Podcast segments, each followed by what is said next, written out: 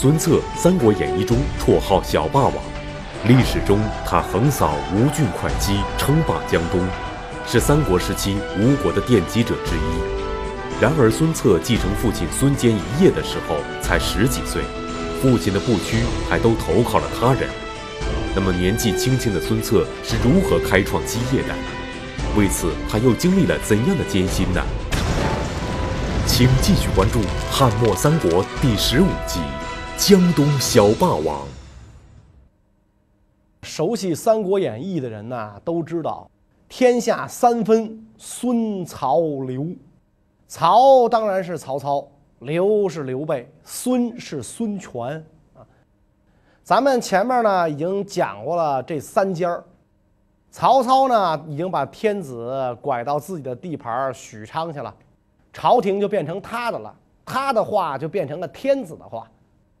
而这个时候的刘备呢，带着自己的俩老兄弟关羽、张飞这么一干子人，正在四处找大哥投奔。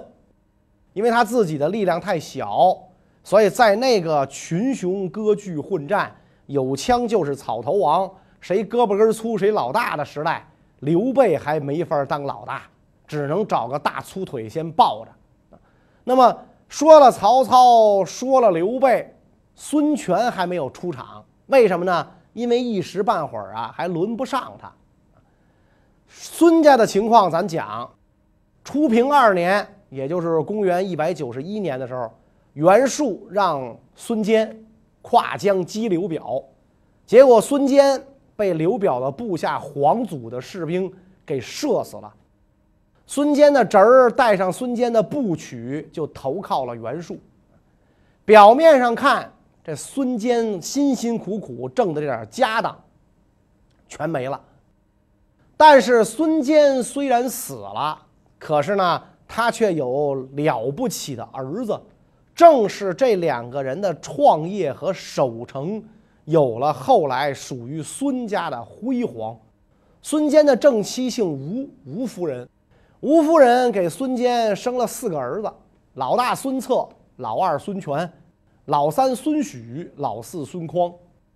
那么，在东汉末年的动乱年代里边，作为一方军阀的孙坚，常年征战沙场，所以啊，这个抚养教育儿女的重任就落在了吴夫人身上。吴夫人啊，教育儿女很有办法，按我们现在的话讲呢，叫启发式教学啊。不是什么都往里灌，有点像外国人，是吧？你看洋人家长跟儿子、跟孩子说话，I think 什么什么什么，Do you think？你是不是也这么想？中国家长不这样，是吧？你 think 什么？你 think？只有老子可以 think，是吧？我怎么说你怎么做。但是那古代更是这样了，天下无不是的父母嘛，是吧？但是吴夫人还真不是，是吧？启发、诱导、谆谆教诲。啊，让儿女自己领悟、明辨是非，创造性、发散思维，所以他这样培养出来的孩子，小小年纪就满腹经纶、一肚子主意。特别是孙坚的长子孙策、孙伯符，年少时期就在自己的居住地寿春注意结交当地名士，在他结交的这些名士当中，本事最大的。也对他后来帮助最大的，就是中国历史上大名鼎鼎的周瑜周公瑾。周瑜周公瑾是庐江舒县人啊，家里呢也是世代为官。东汉呢都是流行这样啊，官恩代啊，这个他基本上都这样，是吧？曹操、袁绍全是官僚后代。刘备别看是织草鞋的，父祖也当小官而且还自称是东中山靖王之后，是吧？你要不是官几代，你出门都不好意思跟别人打招呼，所以周瑜也是这样。周瑜高大健壮，容貌俊美，风度翩翩，是当时很多少女的梦中情人，白马王子。周瑜跟孙策俩人同岁，也都是英武豪迈，少年早熟。周瑜听说了孙策的名声之后，就特意从舒县前来拜访。哥俩一见如故啊！少年豪杰那是相见恨晚，搓土为炉，折枝为香，俩人都恨不得拜把子了。史书上记载说，哥俩推结分好，一同断金啊，互相推心置腹，二人同心，其利断金。周瑜劝孙策移居舒县，孙策同意了啊。然后周瑜呢就把临近道路的一座大宅子让给孙策居住啊，那个交通便利。虽然吵点吧，周瑜还到内堂拜见了孙策的母亲吴夫人，两家互通有无。孙策年少时期就喜交名士，虚龄十七时，父亲孙坚战死，孙策便子承父业，更加注重结交天下豪杰。然而，孙策对于家族基业有什么发展计划？年纪轻轻的他，又能否得到有才之士的信任与支持呢？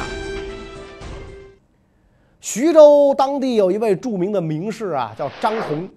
张宏因为母亲去世，在家守丧，当时居住在江都。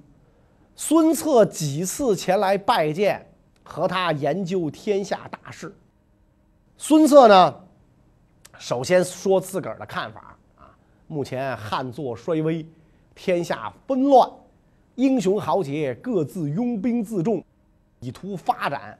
但是呢。没有人发公心，临危济乱。先父曾经跟袁氏共破董卓，可惜功业未遂，不幸被皇族所害。我虽然年轻识浅，但是呢，有心要干一番大事业啊。所以我想呢，到这个袁术袁公路那儿，请求他把先父当年的旧部交给我统领，然后我到丹阳。去依靠舅父吴景收集流散兵士，东拒吴郡会稽，报仇雪耻，做臣服于朝廷的外藩。您看怎我这主意怎么样？张宏听完了这之后，微微一笑，啊，哎，说我呀，一介村夫，乡野之人，见识简陋，况且呢，扶丧在身，你没看我给我妈守孝呢吗？您说这事儿对我来讲，这都火星上的事儿，实在我帮不上忙。那家走吧。孙策一听，赶紧说了：“说先生您的大名那是大大的，全天下四方之人都仰慕您。我这些想法成与不成，您说了算。您好歹给我拿个主意，要对我直言相告。如果我志向得深，大仇得报，不会忘记您今天教诲之恩。”说到动情之处，七尺男儿泪下潸然。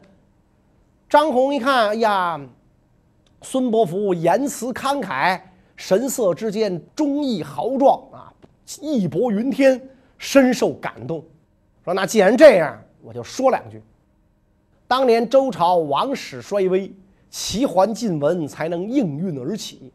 王室一旦安宁的话，诸侯也就只能供奉。尽臣子本分而已。您现在继承父辈威烈，骁勇善战。假如你真能牺牲丹阳，召集吴郡会稽兵马，奋发威德，扫除群雄，匡扶汉室，所建的功业绝不会亚于齐桓晋文。只是目前世事艰难，如果您要建立功业，最好南渡啊，到江南去。我跟我的好友一起去支持您。孙策听完张宏这一番话，心中是慷慨激昂啊。那好，一言为定，我马上行动。只是我有老母幼弟不便同行，全托付给先生，希望先生您多加照顾，使我无后顾之忧。张宏说：“没问题，定当效命。您呐，赶紧啊，赶紧启程吧。”所以，这个孙策就把母亲幼弟托付给张宏，自己直接到寿春去见袁术。见了袁术之后，泪流满面的跟袁术讲啊：“先父当年从长沙出发讨伐董卓，跟您在南阳相会，共结盟好。先父不幸中途遇难，没能完成功业啊！我特别感念您对先父的救恩，愿意继续为您效力。”请您明察我这一片诚心。袁术一听这个孙策这一番话啊，听其言，观其行，知道他能屈能伸，大有过人之处那但是如果马上要把孙坚的旧部都还给他，让他自立，袁术又心有不甘，所以就只好跟他讲，说我已经任命你舅舅吴景当丹阳郡太守了，你堂兄这个孙贲呢又是都尉，丹阳郡是出精兵的地方，你干脆啊去投靠他们，依靠他们的力量招募兵马吧。孙策呢就依靠这个舅父吴景，趁机在当地募兵，得到了数百人。结果呢，这个刚招了这几百兵，遭到土豪祖狼的袭击，几乎被杀。万般无奈，只好又去见袁术。一番陈述，袁术才把孙坚旧部一千多人交给了孙策统领。孙策就渐渐露出英雄本色，引起了人们的注意。就连袁术啊，见孙策少年英雄啊，也长叹息：“史树育子如孙郎，死父何恨？我咋就生不出这儿子来呢？我要生这么一个儿子，这多得呀！”但是袁术这个人，咱们前面讲过，这个人是两面三刀，反复无常，言而无信，说了不算，算了不说，是吧？招三不招两，这么一个人。那起初他许诺。用孙策到为九江郡太守，但是不久呢，改派自己的亲信去担担任这个九江郡太守去了。后来呢，他打徐州向庐江太守借三万斛军粮，庐江太守不给，袁术大怒。正巧呢，孙策以前去拜过这个庐江太守，这个庐江太守看不起孙策，是吧？只好呢，只让自己的这个主簿啊、秘书长去接待，自己不出来。所以孙策怀恨在心。袁术知道孙策跟这个庐江太守不和，就派他去打这个太守，而且又许愿了，说之前我没让你当这个担任这个九江太守，这我错了，我后悔自个儿用错人了。如果这次你打下庐江，庐江郡我一定封给你。孙策一听这话，就奉命出击，果然很轻松的。就拿下了庐江，万没成想，袁术啊又出尔反尔，又用自个儿老部下当了庐江太守，所以孙策对这袁术是一次比一次感到失望。孙策为袁术效力得不到发展后，决定东进开创自己的事业。恰巧孙策的舅舅吴景此时正与袁术联手。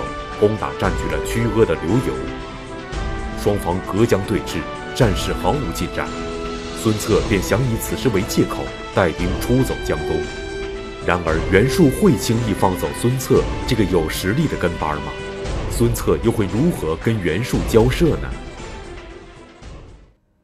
孙策呢，跟袁术讲说：“我家旧日啊，对江东人多有恩义，我愿意带兵帮助舅父讨伐横江。”横江攻克之后，在当地招募士卒，大概能募三万人。那时候呢，我再率领他们帮您平定天下，谋成大业。袁术一听这话，心里都打开了算盘了，是吧？你小样，跟我玩这立个楞，对吧？你说这话什么意思？我还不懂吗？是吧？你实际上是对我不满。那你这一走啊，就是想自己飞，想放单飞，你想摆脱我。但是呢？袁术转过念头来一想，目前刘繇占据曲阿，王朗占会稽，孙策未必能有什么作为，就答应了他的要求，表奏朝廷，封孙策为折冲校尉。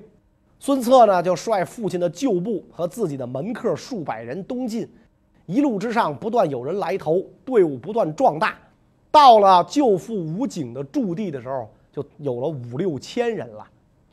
当时周瑜带兵来迎接孙策，并且赞助军粮，孙策大喜，跟这个周瑜讲：“有公瑾支持，大事一定可成。”然后立立即率部渡江，攻打刘繇所部，连克连捷。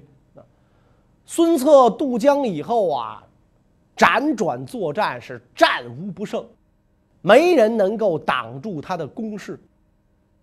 凡是要被他攻打的州郡，就连老百姓一听他要来，都失魂落魄，因为那会儿这个汉末呀，军阀打仗是很不讲道义的，随处屠城，曹操都干过这事儿。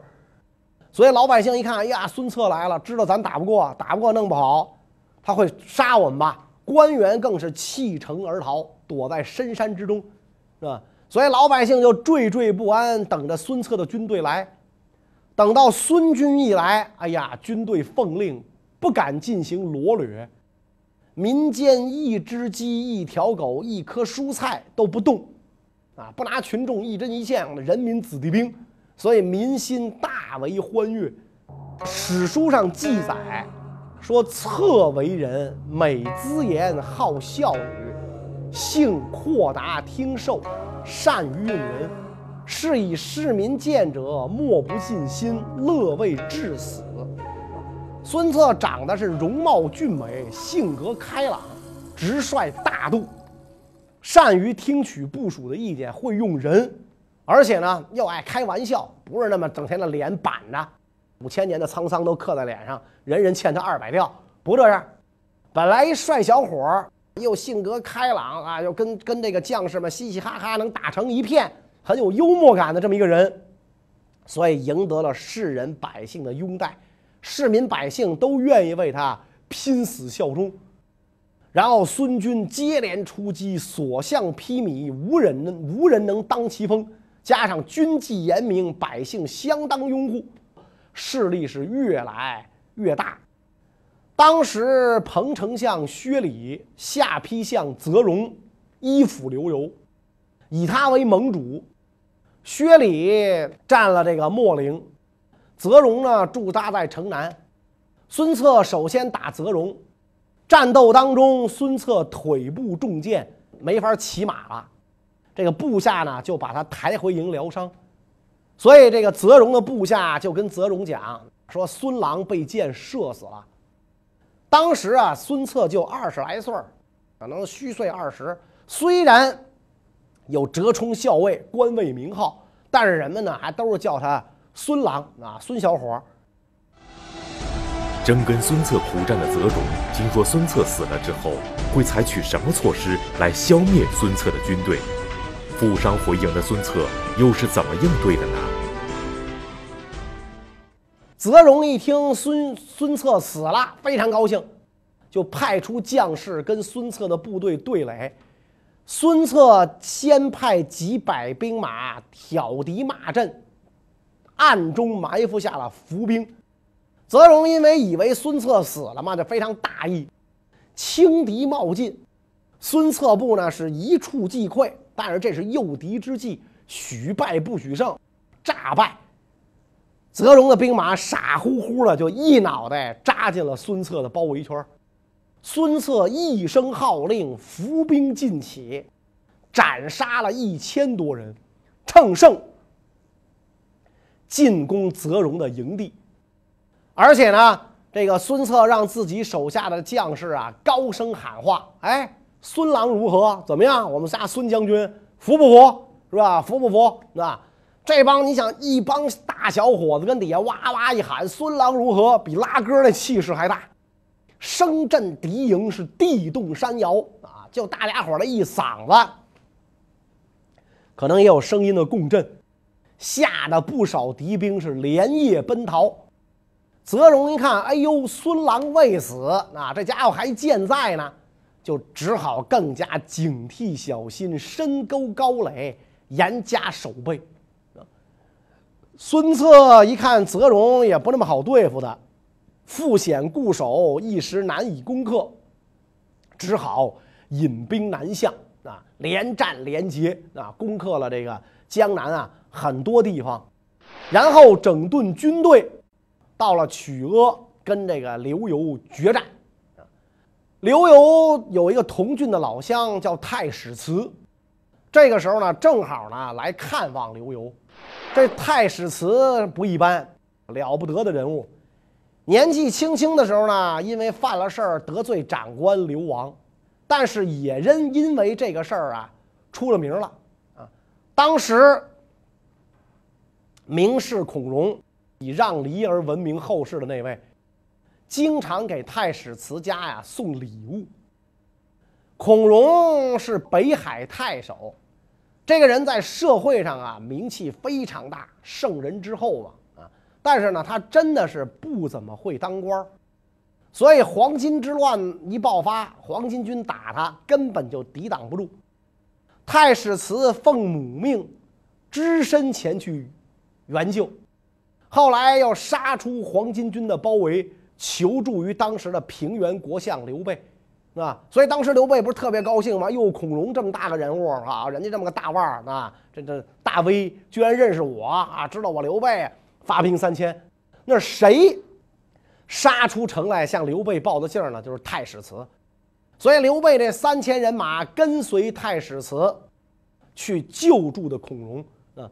这个击破黄巾军解围之后，孔融的对这个太史慈待若上宾，而太史慈因为跟刘繇是哥们儿，所以这一次是离开孔融来看望刘繇。结果到这儿赶上事儿了，正好赶上孙策进攻曲阿。所以这个刘繇有刘繇的部下呢，就说：“哟，正巧，你看孙策来攻，孙伯符万夫不挡之勇，咱们一般人不是个儿。正好太史慈威名动天下，他来了，以他为大将迎击孙策，不就完了吗？”刘繇不干，只派太史慈啊去侦察敌军动静，当个侦察连连长。有一次，太史慈带着一个骑兵外出，恰好跟孙策俩人都遇上了。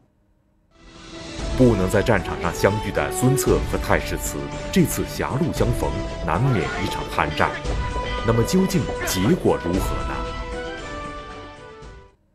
当时呢，跟着孙策的是十三名骑兵，十三名骑士，都是什么韩当啊、黄盖呀这些当年追随孙坚的旧将。太史慈毫不畏惧，不怕你群殴，出马骂阵。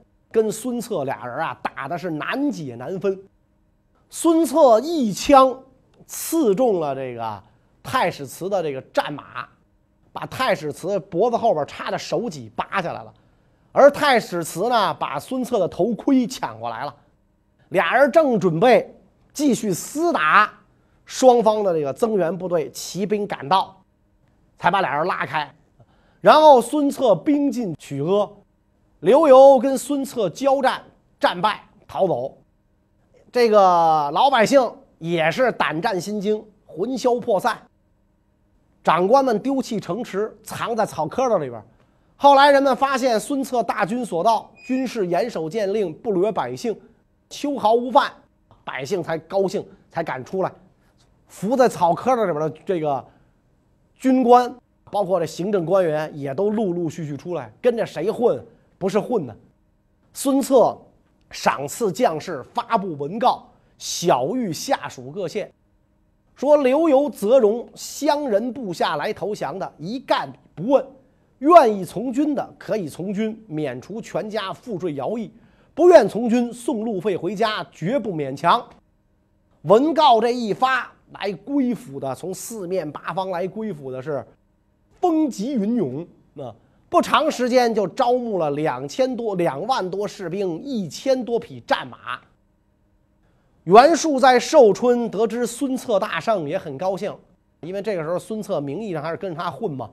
上表奏请孙策为枕寇将军，自此孙策之名是威震江东。过了不久，刘繇继续西逃。孙策呢，就夺得了整个吴郡。建安元年，引兵过钱塘，直逼会稽。会稽公曹于藩劝太守王朗说：“孙策善于用兵，不如先避避锐气。”王朗不听，发兵据守，抵抗孙策。孙策几次这个渡钱塘江啊，就是浙江作战，都未能取胜。他的叔叔呢，孙敬就劝他。说王朗据守坚城，一时很难攻克，是吧？从这儿往南几十里地是查堵，应该从那儿进入王朗后方。这是兵法上讲的“攻其不备，出其不意”。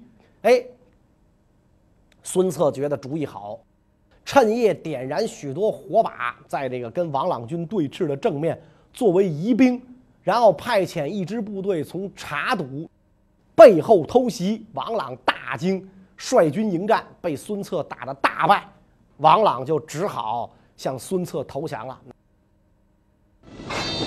孙策当时才二十出头，年纪轻轻，却仅用了四年时间就横扫吴郡会稽，占据了江东广大地盘。而孙策能够有此成就，除了英明神武之外，也与他善于用人有关。究竟孙策是如何笼络人才的呢？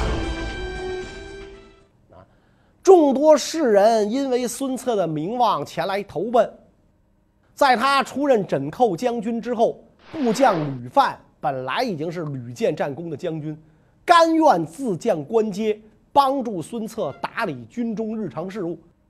孙策委任张宏为正义校尉，张昭为长史，经常让他们一个人留守，一个人跟随自己出征。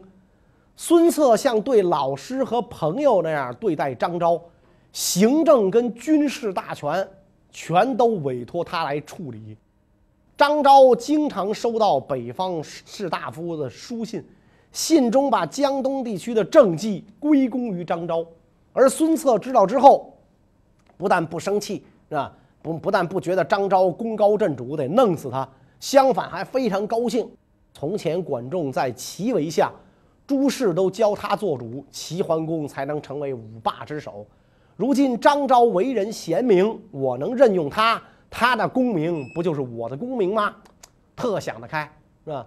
正是由于他会用人，孙策短时间内开拓广大领地，地盘大了，自己的这个胳膊根也粗了，跟老上司袁术的关系啊，也就越来越疏远了。咱们讲袁术这人招三不着两，不讲信义。